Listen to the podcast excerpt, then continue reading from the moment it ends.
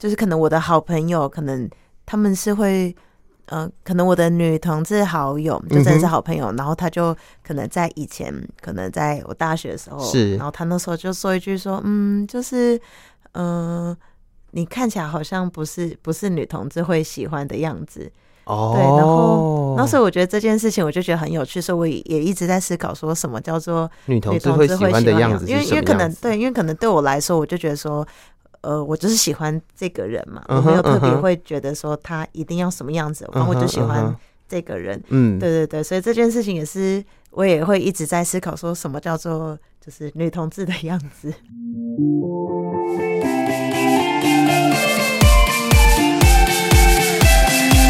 欢迎来到奇岩星球，一起聆听社宅中的彩虹。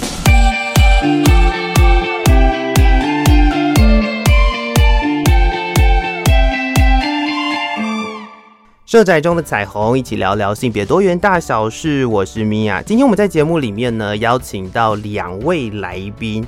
那这两位来宾，我们分别来介绍一下。首先，第一位是我们的 Charlotte。Hello，Charlotte。Hello，各位听众，大家好，我是来自小湾社宅的 Charlotte。那另外一位是 Elsa。Hello，Elsa。Hi，Elsa，我是 Elsa。那我也是来自小湾社宅。是，今天我们要扣着的一个主题是女同志的议题。是是，那女同志的议题在我的节目其实很少出现。我自己本人，嗯，因为呃，就我不晓得大家会不会有这样子的状况，就是那个。圈子蛮固定的，就是可能男同志认识的男同志很多，然后可能呃，就是女同志认识的女同志，像我自己的话，认识的女同志就少一点。对对对对对，所以所以呃，其实上过我自己原本广播节目的女同志本身就不多。对对对，好荣幸哦，我会觉得很有趣，因为很少有机会可以聊女同志的议题。是是，那呃，我觉得在。开启这个话题之前呢，我想要先聊聊，就是很多人对于女同志的一些呃印象，或者是呃可能会有一些比较不明白的地方，嗯，比如说呃像嗯你们两位算是女同志伴侣，对对吧？对对，然后呃我比较好奇的是，因为像嗯男同志的话就是会互称男朋友，那女同志的话有。就是怎么样的不一样的称呼吗？还是也是互称女朋友呢？嗯，通常也都是会说女友。对，有人可能会说哦，我的伴。哦、嗯，但是女友是蛮多的。哦，对，所以大部分也都是就是直接成女友。嗯，嗯，因为像我身边我自己研究所的同学，因为我念世行性别所嘛，然后我的同学有女同志的伴侣，然后呢。呃，他们互相是称老公老婆，嗯，哦，也是有来，就是对我觉得我想我想还是回归个人的，就是每一个每一个人的称呼的方式不太一样，嗯。嗯，所以你们的话是就是都就是伴或者是女友的方式来称呼，对，我们通常都是介绍说这是我女友这样，哦，除非有有的人可能他有已经结婚了嘛，嗯哼嗯哼，有个人就会说哎、欸，我太太这样，哦，理解理解。是是是，所以其实，呃，我觉得称呼这件事情好像还属于就是大家说好、讲好、讨论好都可以接受的状况下来来做称呼的。对对，嗯，是是是。那我要问几个蛮呃蛮常见的女同志的刻板印象，这个笑是什么意思？突然间突然间有一个很很奇妙的笑，这样，就是人家说女同志都很喜欢喝酒，是真的吗？你知道我身边男同志比较多吧？是吗？向来站，不知道哎、欸，因为你知道我们身边的朋友就会有几个奇怪的刻板印象，比如说呃，女同志都养猫，然后女同志都都读诗，爱 文学，没有，然后喝威士忌。哦、我们我们可能不是女同志了，怎么办？不是，就威士忌可能跟年龄层有关系。哦，是是是是是是是，嗯、哦，所以这个这个就是刻板印象本身而已，就是大家。我应该应该可以说，你养猫的很多，但不是每一个。我们家就没有，我们家没有。是是是是是，就是嗯，很多啦，很多 很多刻板印象，这些刻板印象都是从我身边一些奇怪的朋友然后讲来的。因为我自己本身养猫，然后然后我又是一个就是蛮喜欢文学的人，嗯，然后就我我有一次我的访宾就聊聊聊，他就说，你是女同志吗？然后我就说。你这样子很冒犯，对啊，那我那我好像真的很不像你口中所谓的这种女同志，没有，就是因为我不读文学，我是就是很喜欢运动，然后大家可能都会觉得说啊，女同志最不爱运动了，好像也哎也蛮常见是这样，好像好像也有这么一种 说法，同志不运动的。那就你们自己身边的朋友，或者是你们的观察，你们认为？在台湾的呃女同志文化，好了，就是以观察为主啦，就比较主观一点的说法，就是你们所接触到身边的朋友啊，什么有没有什么一种比较呃主流的一些样貌，或者是外形，或者是呃可能嗯有一些，比如说举例说明，因为像我自己身边也有研究所的同学，他们会有一些人想要做。嗯，比如说像比较阳刚的女同志的，呃，比如说束胸的研究，嗯、类似这样，就是就是好像会有一种呃、嗯、主流外形，然后我想想问问看二位的呃观察，或者是有没有觉得在台湾的女同志可能呃就是有哪几种样态这样子，有吗？我呃、嗯，我觉得嗯，我觉得。在早早年，可能大概二十年前，大概就是我大学刚刚进大学的时候，uh huh. 呃，那个时候可能在当时的同志圈，他会比较多，呃呃呃，所谓的就是性别气质比较阳刚，uh huh. 就两边就女性跟阳刚会比较分别、比较分立的那种样貌，在圈子里面。Uh. 可是，呃，所以当时就会有很多像你刚刚提到，就是穿束胸的，嗯哼、uh，huh. 然后当然的所谓我们的。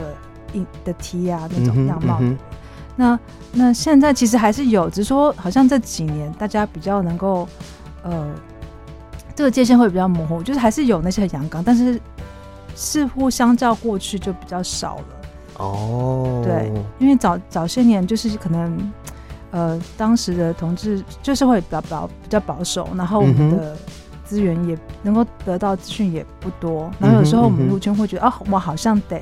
有有些人可能他本来就觉得自己是男生，或者是本来就希我喜欢中性打扮，是。但有一些，比如说比较在中间的人，就是他可能会觉得，哦，我是不是得穿的阳刚才可以进入这个圈子，或者是我是不是得打扮的很中性才有办法追到女朋友？嗯。所以在那些年代，呃，比较那个年代就很多，可能就比较多比较壁垒分明的那种的性别样貌出现。但是这几年就是慢慢大家比较能够。呃，开始回归自我一点，然后这个就很多，就可以看到大部分或嗯，怎么说？我我觉得就比较多人比较能够在中间接受自己是原本的样子，比较自然的样子。嗯嗯嗯嗯、那当然，如果你真的还是比较舒服一个比较中性或是更阳刚的样子，就是就是个人的个人的选择这样子。哦，所以刚刚提到了，我觉得蛮重要的一件事情是，可能在以前大家都还是比较倾向于。呃，我们原先文化当中习惯的那种二元分法，对，就是呃，非阳刚就是阴柔的这种模式在进行，嗯、也就是以往比较熟悉的所谓的踢婆的状态，对对。然后现在的话，可能样态就多一点，就是说大家比较能够接受自己，呃，可能不需要做到这样子的地步，或者是呃，就是如果不这样做也没关系。对，是这样子说的嘛？对不对？是是是，我觉得在男同志文化当中，也逐步逐步的有这样子的一个呃状态，就是呃让大家可以更更自然一点，更自在一点，不是自然一点，应该是说更自在一点。就是呃你想要成为什么样的样子，然后你想要呃跟什么样的人成为伴侣，这件事情就不再是像，就是应该是说不再往这个异性恋的那个框架靠拢的感觉。我觉得现在可能透过教育，透过一些文化的的认识，有一点点在改变了。至少我我自己圈子里面确实是感觉上来讲是这样。嗯，那呃，因为其实大家在呃，我们不管是 Podcast 也好，在广播前面也好，其实是看不到两位的长相的。其实两位都是属于我自己看来，就是都是属于呃比较不那么阳刚的类型。对，那呃这件事情会不会在你们可能呃认识啦，或者是在生活圈、朋友圈，甚至就是自己的呃可能身边的一些嗯家人、朋友之类的，会不会有什么样的嗯可能也会？进入到那个二元的那个框架之间，有没有什么误解？有没有故事可以跟我们分享一下？嗯，我觉得，因为，嗯、呃，因为可能我的大学圈子就比较多是运动，嗯、就是可能我们都是呃都是学运动的，动的对、嗯，对，然后可能身边也有其他的这种像是体育系啊，或者是选手，所以可能在我的生长过程就会觉得。呃，这样子就是就就很明显，像你刚刚说的，就是长那样，可能头发短短，然后瘦瘦高高，然后、嗯、然后这样子的形态，一看就知道说，哦，这就是所谓的女同志。嗯哼，那可能。当我说哦，我有女友的时候，他们就会知道说、嗯、哦，那你就是那个比较女性的那个，然后哦，然后你女友就是那个比较比较比较阳刚的那一个，对对对对、嗯对，对。然后不过我觉得现在也蛮好笑的，就是可能也是可能一开始刚认识的朋友，然后可能看到我们两个一起出现，嗯，然后他就可能会说，哎、欸，你看起来应该是那个比较女生的那一个，对吧？然后 我就想说，我就觉得很可爱，想说什么叫做比较女神。然后可是因为我觉得对方他也只是想要聊天，可是他可能也不晓得该用什么样子的的形容词对方式，因为可能在他的既定印象，跟女同志就是要有一个所谓这个非常中性，像你刚刚说的短头发，然后帅帅的，然后穿束胸这样子，然后看起来好像要很 man。然后另外一个就是哦要。长头发，然后很温柔，然后头发卷卷，那 看起来有点气质的感觉，我就觉得可能在他心目中好像还是有在那个过去的那个印象框架里，对对对，然后所以我就听到我也觉得很可爱，我就说哦，对啊，我们我们两个都长头发，然后、对，就是也会跟他聊聊聊一下。其实我觉得这也是一种可以开启对话，开启跟呃身边可能。呃，还有某一些既定印象的人对话的一种方式，对不对？对，对我觉得蛮蛮有趣的，因为其实像刚刚讲，就是有些就是可能非就是可能好，我们说异性恋，可能他们就问说，哎、欸，哦，所以你你有个你有个女朋友，就是我的扮演是女生，嗯、然后他会试图可能想要展现他的友好，是，然后但是他抓不到那个到底要怎么问，然后他就就像我就听过一个很有趣的问，他就说，嗯、哦。那是因为他可能看我的样子，就是也是长发，然后他就是，所以你们哪一位是男生？哦，这似乎也会在男同志的圈子里面出现，就是大家都会有习惯性的问谁是男生谁是女生的问题。对对对，是。那这样子的话，你们都会怎么回答呢？我我我就我就老实说，嗯，我们没有男生啊，我们都是女生。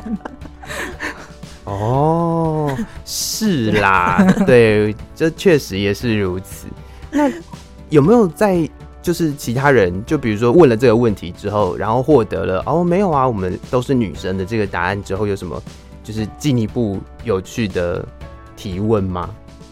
很好奇，我自己很好奇，就会有人在问说，比如说呃什么呃，我我也不晓得可能会出现什么样的问题耶。对对对对对。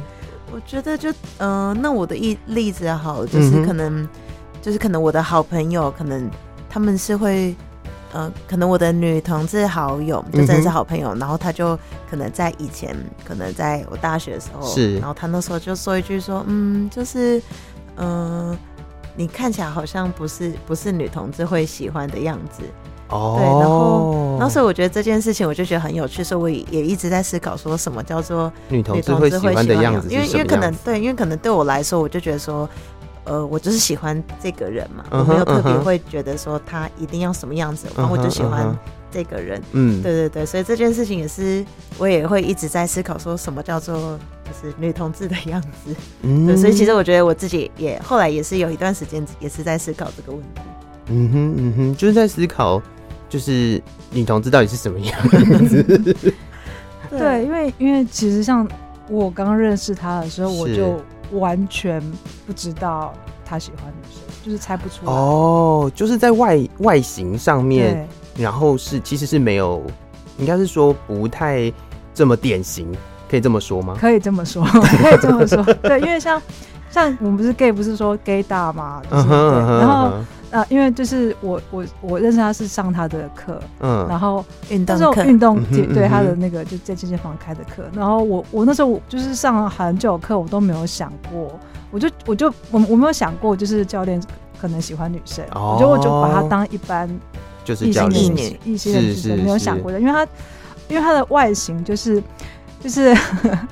就是很很像，就是因为他就这样，皮肤色比较深，然后就走一个比较性感，嗯、然后比较有点欧美嘻哈路线，哦、然后会戴大耳环，加上那个运动课。到底为什么？对，到底为什么？而且我们上的可是 T R X，就是为什么？对，这样不会勾到吗？对对对，就不会勾到吗？你也会想到这个问题啊？对，我上课对嘛，大耳环，然后 T R X，你大家都知道 T R X 是什么东西？对，就是这样不会勾到吗？然后我就对这件事让我很惊讶。那再来就是。他的那个包包头，对，他要绑绑包头，然后头发又是、uh. 那当时又是有点染的有点黄黄的，是是是，对，然后因为他、哦、是那种欧美系，对，然后因为他就他穿运动服又穿比较 fit 一点，然后走一个好像比较性感，但是又比较比较阳健康阳光的感觉，活泼嗨咖那种是是是，是，是，那我自己是嗨咖。嗨咖嗨咖，对对嗨咖，对，然后。所以我就觉得，哎、欸，就比较不像一般可能对啊，女同志圈可能大家不不太运动，可能就比较文青型的，对，就是都通常不是走这个路线比较多啦，啊、不是全部。所以那个时候，就是在他自己讲之前，或是别人告诉之前，我根本没有想过，就是哎、欸，这个教练喜欢女生这样。是是是是是，我觉得就是刚刚提到很好玩的 gaydar 这件事情，gaydar 现在其实也不太准呢、欸嗯，因为路上真的。就是各式各样的人都有哎、欸，说实在，可能在呃早个十几二十年，或许在路上看到某一种样貌的人，你可能还可以去猜测，或者是可以感应得到，用感应好了，这是 gaydar 嘛，对不对？但是现在我觉得有一点点困难，因为现在呃，应该说在现在的路上有非常多，以男同志来说，在路上有非常多就是。那种你认为会穿在男同志身上的衣服，在一般异男的身上也会出现，就是有够惊讶的。每一次看到，就是哦，是这样，是这样，是这样。为什么你会穿这个在路上走之类的？就是以前那里，就是我们前一阵子也会也会有这种感觉，但是后来就习惯了，就是没有在 care gaydar 这件事情，就就逐步逐步的，反正就圈子很认识的人，再认识的人，再认识的人，这样，就是你就会知道，但是。呃，也就像是刚刚讲的，如果他不自己讲，其实很多时候我们都无从判断起。对啊，因为如果不是像原本讲的那种典型的阳刚的女同志，短头发，然后然后可能穿束胸，然后要要就是帅帅的这样子的那种状态的话，其实一般来说，我觉得就是跟路上路上走的人差不多的啊，就是每个人都我觉得都很难去辨别这种事情吧。对，很难做。我觉得很难猜。对对，反正当初当初，因为后来我们就是有一个聚会，嗯，就是后来可能跟这些女同志学员们出去，是对，然后可能他们才。呃，可能问，然后我自己可能才讲说，哦，对啊，就是呃，我也是喜欢女生，然后他们是整个跳到沙发上，就是很惊讶，对，就是哦，这样你也喜欢女生，对，然后他们都觉得很惊讶，这样子，嗯，就觉得蛮有趣，想说到底是多不像，而且其实新后来，因为因为呃，因为我是后来才来台北的嘛，然后其实一开始来台北的时候，我也想说，对啊，啊，我的女同志雷达怎么都没有了，为什么都没有女同志来接近我？是不是台北？是不是台北那个就是路上的行人，真的就你无从判断起，对不对？对啊，就想说，嗯，我的雷达怎么都没都没有了？那被你这个嗨卡吓到，女同志雷达都没有了呢。是是是。那呃，聊到这一件事情，我就想要聊聊，呃，两位是在什么情况下，甚至是什么时候开始，就自己觉得自己是一位女同志的呢？谁先？Charlotte 先好了。好，嗯、呃，我好像没有特别特别去去想，应该说就是我我的国中时期，因为我们就是男女分班，嗯、然后所以那时候可能自己就觉得说，哎、欸，我好像会对特别哪几个女，就是哪些对同学就觉得，哎、欸，这个这样子的感觉我很喜欢。可可是那时候可能也还小，不会特别觉得。我就是喜欢他，嗯，对，然后可是当高中又变成是一般男女分班，然后我一样就是也是呃交了男朋友，第一任男朋友，嗯嗯，可是后来又到大学的就是第一任，然后可能就是就嗯，可能就是特别是某一个学姐的型，然后那时候就觉得哎呀，真的很喜欢他，然后所以后来我自己跟自己对话，应该就是属于我就是喜欢这个人，我没有特别觉得我好像非得要男生还是女生，哦，对对对对，是是是，所以。应应该是说，约莫也是在大概大学的时期开始逐步有发展起来，是不是？对，了解了解。那 Elsa 呢？对，我也是从大学开始，大学，嗯。呃，之前嗯，大概就是国高中那个时候，就大家开始啊喜欢什么隔壁班什么的那个年代，那种就是开始可能男生喜欢女生校园那种的时候，我就觉得自己好像格格不入，对，有一点觉得 好像女生比较吸引我这样子，我好像对那些嗯，就就是那时候大家女生可能会在走廊上去看操场上的男生打篮球啊，马志祥，马志祥啊，对对，然后。对对对，我们学校的，然后对，然后我就觉得我怎么会好像没什么感觉，对篮球队没有感觉，然后我就好像只就可能会喜欢班上某个女生，我高中的时候，可是那时候都不太敢去跟谁谈这件事情，嗯，对，然后我是一直到大学，然后呃，而且大学的时候我才发现，因为我知道学校有女同志社团，嗯哼，然后呃，我记得那时候因为我我。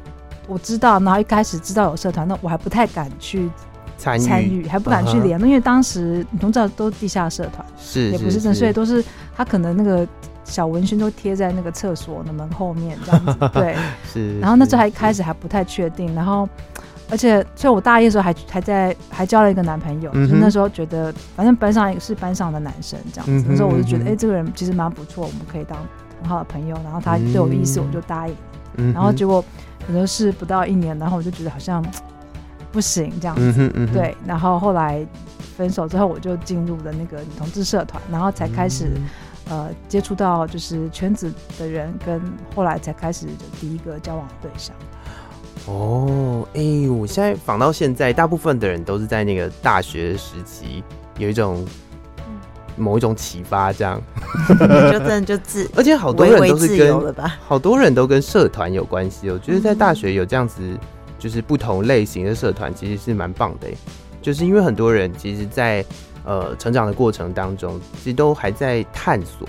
我觉得，然后那个探索有一点点害怕的是，因为跟主流社会不太一样。嗯，所以有社团其实是一个还蛮不错的。呃，归属感嘛，可以这样说嘛？就是会有一点点认识，多一点认识，至少至少会知道，不是我怪啊，是就是还有一群人跟我一起怪。对对对，然后还可以知道一些知识，或者是知道自己不是孤单的，嗯、然后知道自己可以找到，比如说情感的一个对象这样子。哦，这真的是一件蛮重要的事情。嗯，有的，可是有的大学真的没有，嗯，就是还是有些地方会会比较保守一点。嗯，我觉得，呃、嗯，还说就是科系的。不不同，因为我就觉得像我们这样子运动圈，我就觉得我们好像不会觉得自己很奇怪，uh huh. 就是因为就是确实就是几个超明显的，他们就是女同志的样子，然后所以、uh huh. 所以可能就跟大家一起生活，然后可能都会讲到说哦女友女友怎么样，然后他们也不会觉得很奇怪，所以我反倒在大学我不会觉得哎、欸、好像要这样偷偷摸摸的，因为我是。听到其他人说哦，什么学姐的女友，或者是怎样怎样，uh huh, uh huh. 就觉得哎、欸，好像蛮正常。我没有经过好像那种非得要奇奇怪怪的那个感觉的时。我觉得体育系都自成一挂。哦、oh,，OK OK。体育系有一个圈圈，所以社团里面像我们在转那个体育系也不一定会来，因为他们自己人很多。OK OK，理解。对 但是就话说回来，另外一方面来讲，体育系是不是？男同志就辛苦一点，哎、欸，我真的觉得他们好辛苦，是不是这样说？真的，我觉得你看，就是一般现在一般人，就是对于，嗯嗯，我就觉得大家对于男同志跟女同志的接受度好像还是女同志的接受度比较高。然后我就也是觉得有点奇怪，就例如说我那时候跟我的大学室友，他也是男生，然后他就说哦什么。他就讲说，哦，看到两个女生在路上就牵手，他们都不会觉得很奇怪。可是如果是看到，因为我们都是运动的嘛，然后说看到两个男生牵手，他们都会觉得就是很很很很奇怪这样子。对啊，然后然后所以这件事情就让我就是有印象深刻，然后。直到有一次，我就是听到说，哦，我我们也是系上有一个学长，嗯、然后也是听到别人说，哦，他们可能可能就是他们一群朋友都很好，然后反正也是运动超强，然后每次每次去比赛，然后就是很多人帮他加油这样子，嗯嗯、然后后来就听到说，哦，那大家发现他他们那群朋友发现这个学长是某一个学长是同志，对，然后就就没有再跟他来往了。对，然后我就会觉得，我内心知道这件事情，我就觉得为什么要这样子？不就是好朋友嘛？然后我就想说，他们是在害怕什么吗？还是说为什么要这样子？呃，就是排挤人家？我也是蛮问号的。我可以理解运动，运动就是体育的这一块会自成一格，可能跟呃体育的文化蛮有关系的。因为我觉得学体育或者是呃练体育的。阳刚的那个气质会重一点点，嗯，所以呃，对于可能气质比较阳刚的女生来说，好像蛮容易融入的，嗯，但是对于呃可能是男同志的人来说，就会相较之下跟男生一般的其他的异性恋的男同学比起来，就好像没有那么阳刚了，所以就可能会产生这样子一点点的、嗯、的状况，对。就觉得他们好辛苦哦。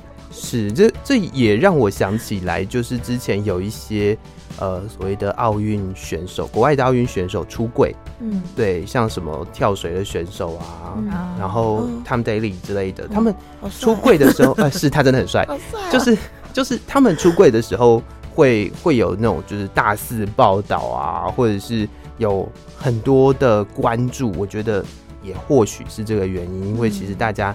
对于体育圈的期待哦，心目中的形象，对对对对对，就是哦，练运动的男生就就怎么样就怎么样，就很 man，然后对对对，或许是这样啦，嗯嗯，所以就是真的是自成一格呢，是是是，那呃，Elsa 有什么观察吗？有趣的观察？你说你说对外形上吗？对呀，嗯，或者是说可能在呃学校，刚刚提到您。接接触了社团，对对，那或许在社团里面，大家的互动呢怎么样？其实就是像我我们刚嗯稍早提到，就是女同志早年的那个比较二元二元化的这样的外形。嗯哼，那所以我当年进入社团的时候，也是我我其实像我大一的时候，我曾经去了一次，第一次去进去社团，然后那一次去之后，我就我就停了很久，就没有再去，因为我那次去是觉得哇，里面怎么都是 T，就是那种。就是短发，然后就是很 man，然后抽烟。因为那时候当年那时候室内还可以抽烟，所以那种泡沫红茶店里面都可以抽烟。然后我说哇，怎么都这样子？然后我就觉得好像很奇怪。然后因为我有呃，我我当时其实是也是短发，但是我没有这么的 man。对，因为我也不觉得是一个自己是走那么 man 路线的人。然后我第一次就觉得其实好奇怪哦，怎么都是这样的？然后我就有点。不是觉得不觉得自己好像可以融入的感觉，所以我就、嗯、我就没有再去。然后后来我就是我刚刚提到就交男朋友，嗯，然后后来到我第二年就大二的时候再去之后，才看到有很多不同样貌的人。然后那时候当年的市长就也是很好奇我，因为我的外形就是看起来就好像 T 又不像 T，就不是很确定我是什么东西。然后很对，我就觉得当年他就觉得嗯。他就有点不确定，因为其实他也是好意。他说：“所以你是什么？” Uh 然后那时候可能就说：“ uh. 哦，我我我喜欢女生啦，我喜欢女生样的女生。” uh. 他说：“哦，那你应该是 T 吧？”然后那时候我就觉得：“哦，那我应该是 T 吧？” uh uh huh. 所以那当年，所以其实我我大学时候就头发有剪比较短，嗯嗯对，嗯嗯。然后就是就是大概就是这样。然后但是但是那几年冬，可是我头发长长短短，然后让让那些前辈有点弄不懂的。我的样子，他不知道怎么帮我介绍，帮我找对象，所以他有点困惑。在那个年代，就会也是对圈内也会有彼此困惑的。所以那个时候的社团是是联谊是？嗯，也就是其实都都比较有联谊性质的，因为我们就是平常你不可能在外面就是找找到对象嘛，uh uh 可能经常说大家才可以辨识彼此，然后也可以资讯交流。OK OK，我觉得在这样的状况下也，我觉得啦，就是也是比较比较安全一点点的。我讲的安全就是就不需要呃太过于武武装自己，不需要让不需要在那个就是异性恋围绕的状况下，嗯、然后去把自己展现出来。我觉得这是或许是在这个社团上面。可以做到比较多的事情。对，至少知道哦，进来的人应该都是喜欢女生的，在这边找对象也比较安全。比你去外面可能不小，就是随便跟一个女生告白或者什么，然后就就是可能风险降低很多了。是是是，我觉得我在体育圈。那个自由多了，就是包容问题，完全没有啊！就可能我还记得那时候，可能一开始大一，然后反正可能看到哪些学姐，就是觉得、uh huh. 哦很帅啊，干嘛的，然后可能自己在那边耍花痴，就是哦那个学姐很帅，干嘛干嘛的。可是其他同学都说啊，你去啊，你去坐他后面啊，干嘛？就是都会没有不需要，就是同学同学也会自己鼓噪，就是去、啊、去认识学姐啊，这样的感觉是不是？对对对对，好像就不需要，就是要太 free 了，对，就不用没有那么那么扭。捏，我觉得我的我的一路都好像，就是我我觉得我的求学的经过程当中，不不管刚刚说可能从国中呃到大学，我觉得这段经验都就是这个喜欢女生的这个这件事情，我好像没有觉得很奇怪，是，对，是直到到大学毕业，然后来台北开始工作之后，我才自己觉得自己好像很奇怪，对，是在开始工作的时候进入职场，我才我这个这个。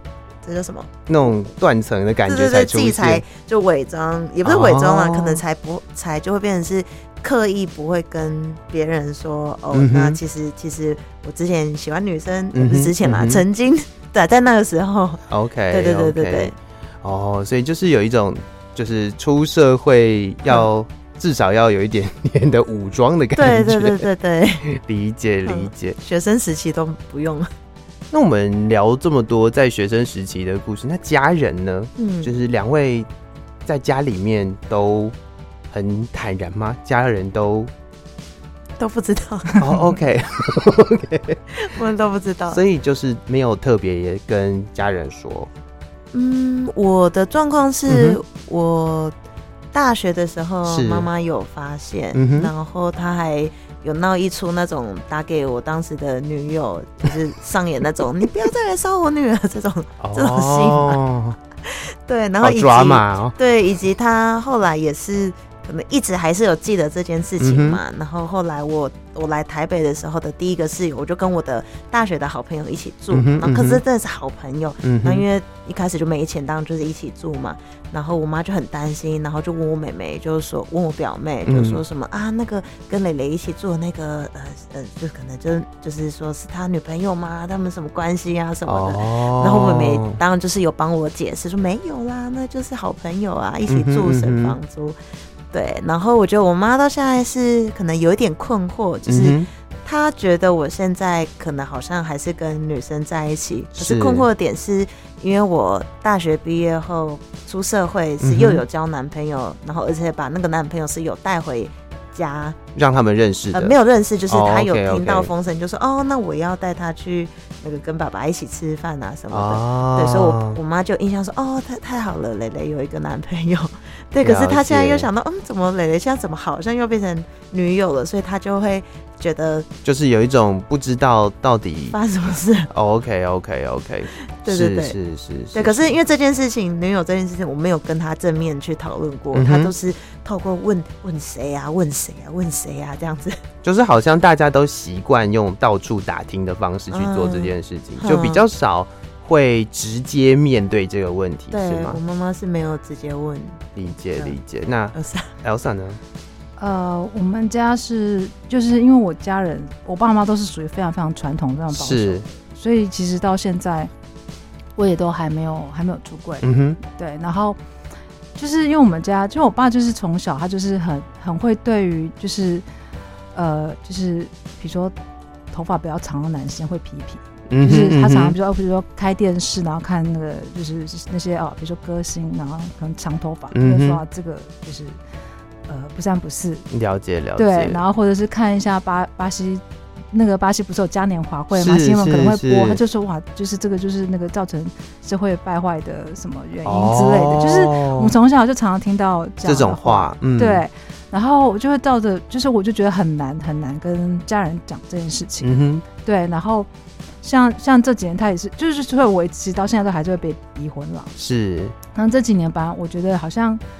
就是想说，哎、欸，同婚好像同国好像似乎可以可以开放一点点的，但是其实我觉得他们也也还是不行这样子。嗯、然后我记得有一次，就是因为前阵子就是去，去年不是有一个就是很红的，就是连续就是那个《俗女养成记》。嗯哼嗯哼。对，然后他的呃。这样会剧透吗？因为第二季有其实有 第二季有提到我在想 某一个出柜的情节，这样是就是那个戏里面。然后有一次，因为我我那时候已经看完那出那整整整出戏了，对。然后那时候我就正好回我父父母家，然后我在房间的时候听到我爸在看电视，他正好在看，就是那几集正好在出柜的那个时候。嗯然后我就很好奇，想说他反应是什么？反应是什么？所以我就在听到那个接那个段落的时候，我就故意走从我房间走出去。嗯哼。然后我就听到，就是走到我走到快要到电视机那边的时候，我就听到我爸换台听到我的脚步，他就换台。然后好像说他怎么会正好换台？然后后来我就是故意穿过去，我就假装去厨房。嗯哼嗯哼。我说那我想说，那我再试试看。我就又走回房间，然后又再走过去一次的 moment，他又换台了。嗯，所以他把你切回去又换回来，所以然后我就我就我就有点忍不住，我就说：“哎、欸，这部戏很好看啊，我也想看，你为什么要换台？”嗯哼。然后他就说：“他就说啊，那个同性恋不好看，那个没什么好看啊，那个败坏社会风气。”然后我就说：“哦、因为我我爸是我爸。”是投小英的嘛？我就说，可是小小英让就是小英有让那个同婚通过啦。嗯嗯嗯。对，他就说，他就他就随便讲，他就说啊，那个就是为了赚年轻人选票啦。了解了解，所以其实就评估自己家里面的状况，感觉好像不是那么好谈，所以呃，就反正就先搁置这样子嘛。对，就是现在就是一直在看。恰当的事，我觉得还是，我还是希望会啦。嗯哼，对，是是是，所以，呃，我觉得再给彼此一点时间啦。嗯，对啊对啊，其实也不急着一定要讲什么，除非真的，呃，我觉得啦，就以我自己身边朋友的例子来看的话，大部分的呃家人，他们到某个时机就会。自己开始谈这件事情，对，大概到某个时机。可是他常常就讲说，大家都说怎么几岁过后，爸妈应该就不会再逼婚了。可是他到现在还在逼。没有那个那个没有没有没有，这就是这这种感觉就跟就是大家会觉得几岁之后，呃，家人就会把你当大人，就没有这回事，知道吗？就是父母的小孩都还是小孩，是 always 都是小孩，是，对，所以我觉得嗯，也是需要给呃。彼此一点空间跟时间，因为毕竟他们可能在这样传统的环境下、传统的文化底下成长，这个几十年来都是如此。所以我我是觉得啦，以如果要出柜这件事情，家人的部分出柜这件事情，呃，或许真的是需要再更有耐心一点。嗯，对对对，反正大家都出来工作了嘛，就是 就是各自生活圈也分开了，对不对？对啊，所以就没有那么害怕，没有那么一定要就是每天 朝夕相处的感觉。是是是，好，那呃非常开心，今天两位聊了这么多自己家里、学校、生命的一些故事。那我想我们时间到这里也差不多，我们呃社宅的部分就到下一集再来跟各位听众朋友们分享。谢谢二位，谢谢，嗯，感谢大家收听今天奇岩星球社宅中的彩虹系列节目。欢迎到 Apple Podcast、Spotify 跟 KKBox 给我们五星好评，并且订阅奇岩星球哦，而且还要分享给朋友或者是留言给我们。另外也非常希望大家可以关注台北市社宅青创的粉丝专页。台北市社会住宅青年创新回馈计划，所有最新的资讯都会在上面跟大家分享哦，请大家要定期锁定，我们下集见，拜拜。